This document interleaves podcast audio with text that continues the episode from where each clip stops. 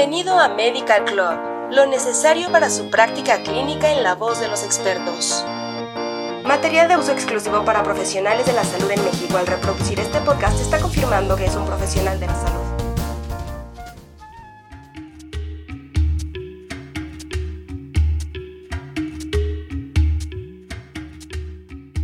Hola, nos da mucho gusto que escuches un nuevo capítulo de la edición Dolor en Medical Club. Prepárate para recibir información relevante que estamos seguros ayudará a complementar tu conocimiento y será de mucha ayuda para tu práctica médica diaria. En todo el mundo, 425 millones de personas viven con diabetes, lo que convierte a esta enfermedad en la mayor pandemia mundial del siglo XXI, de acuerdo con la Federación Internacional de Diabetes. Entre las complicaciones de la enfermedad existe un grupo de síndromes clínicos causados por daños en los sistemas nerviosos periférico y autónomo, generalmente conocidos como diferentes formas de neuropatía. Son provocados por el daño difuso y focal del sistema nervioso, ocurriendo en hasta la mitad de todas las personas con diabetes. La presentación más común es la polineuropatía simétrica distal crónica, que representa alrededor del 75% de las neuropatías diabéticas. Por otro lado, las neuropatías focales, aunque menos comunes, incluyen la disfunción de nervios periféricos individuales, que conducen a mononeuropatías aisladas o a raíces nerviosas, que a su vez pueden originar radiculopatía o poliradiculopatía, la patogénesis de la neuropatía periférica diabética es complicada y está asociada con una serie de factores de riesgo modificables y no modificables. Entre ellos está el grado de hiperglucemia, duración de la diabetes, presencia de dislipidemia, presión arterial alta, tabaquismo, consumo de alcohol y la estatura del paciente. De estos, la hiperglucemia crónica y la duración de la diabetes son considerados como los principales factores de riesgo para el desarrollo de la neuropatía periférica diabética. ¿Qué sabemos sobre la patogenia de este fenómeno? La opinión predominante es que el estrés oxidativo e inflamatorio pueden, en el contexto de la disfunción metabólica, dañar las células nerviosas.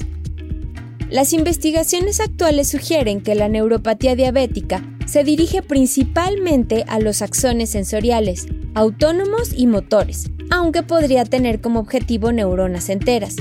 Las neuropatías progresivas retraen los axones sensoriales terminales en la periferia.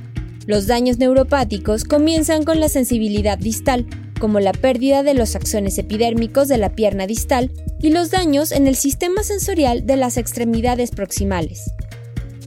Como sabemos, el sistema nervioso periférico juega un papel fundamental en la síntesis de sustratos energéticos y sus usos durante la neuropatía diabética.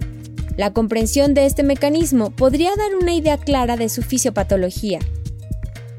A partir de la glucosa y los ácidos grasos, las células de Schwann, los ganglios de la raíz dorsal y los axones se encargan de producir adenina dinucleótido reducida, conocida como NADH y flavin adenin dinucleótido reducido, es decir, FATH. En particular, las células de Schwann captan los ácidos grasos de cadena larga para convertirlos en una molécula de acetilcoenzima A o acetil-CoA mediante un proceso de oxidación. Posteriormente, esta es transportada al ciclo de los ácidos tricarboxílicos para producir NADH y FATH.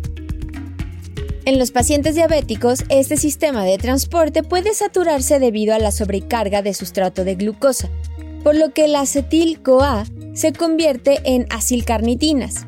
La acumulación de estas resulta patogénica, tanto para las células de Schwann como para las neuronas de los ganglios de la raíz dorsal, lo que lleva a la degeneración axonal y a la neuropatía diabética. Por otro lado, el transporte de NADH y FATH a la mitocondria produce adenosín trifosfato, o ATP, a través de la fosforilación oxidativa. Esta además origina como subproducto las especies reactivas de oxígeno, también llamadas ROS, por sus siglas en inglés.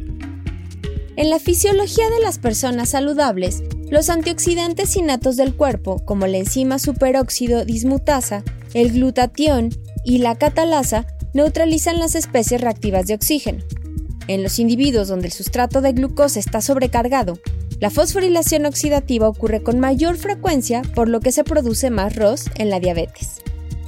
Estos eventos conducen a la disfunción mitocondrial, causando daño metabólico y oxidativo a las células de Schwann y a las neuronas de los ganglios de la raíz dorsal.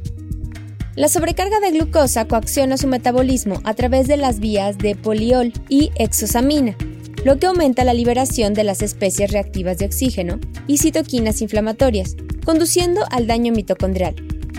Las mitocondrias que funcionan mal pierden su capacidad normal de producción de energía, lo que finalmente promueve la alteración y la degeneración axonal. ¿Sabías que la variabilidad glucémica se define como la fluctuación en los niveles de glucosa en sangre?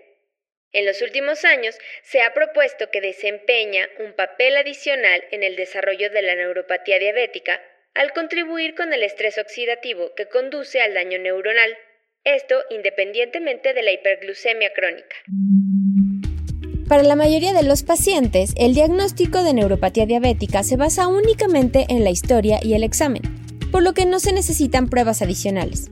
Las pruebas de confirmación objetivas se usan más comúnmente en el entorno de investigación o como parte del proceso de diagnóstico de pacientes con presentaciones clínicas atípicas.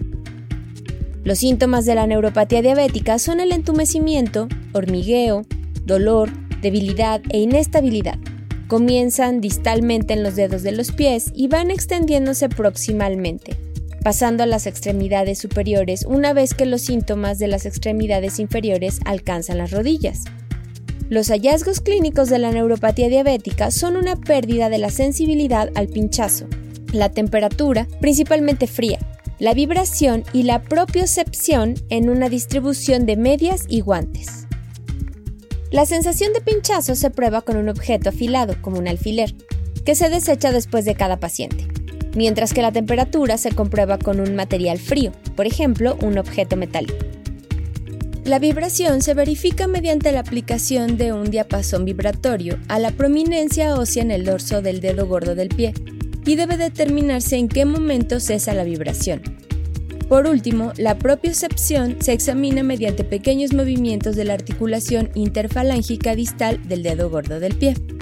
Para hacer una adecuada correlación clínica, cabe mencionar que las sensaciones de pinchazo y temperatura están mediadas por fibras nerviosas pequeñas, mientras que la sensación de vibración y propiocepción están mediadas por fibras nerviosas grandes. Para el cribado de esta neuropatía, se sugiere utilizar un algoritmo recomendado, basado en evidencia, para todos los pacientes con diabetes. ¿Cuándo es el mejor momento para hacerlo? Tanto la Asociación Estadounidense de Diabetes como la Asociación Canadiense de Diabetes recomiendan la detección de neuropatía diabética en el momento del diagnóstico, anualmente para pacientes con diabetes mellitus tipo 2 y para pacientes con diabetes mellitus tipo 1, 5 años después del diagnóstico y posteriormente cada año.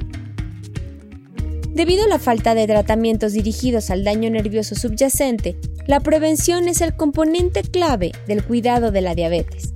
La detección de síntomas y signos de neuropatía diabética es fundamental en la práctica clínica, ya que puede detectar las primeras etapas de la neuropatía, permitiendo una intervención temprana. Esperamos que esta información haya sido útil e interesante para ti. Te invitamos a seguirnos en otros episodios de Medical Club. Hasta pronto y gracias por escucharnos. Esto fue Medical Club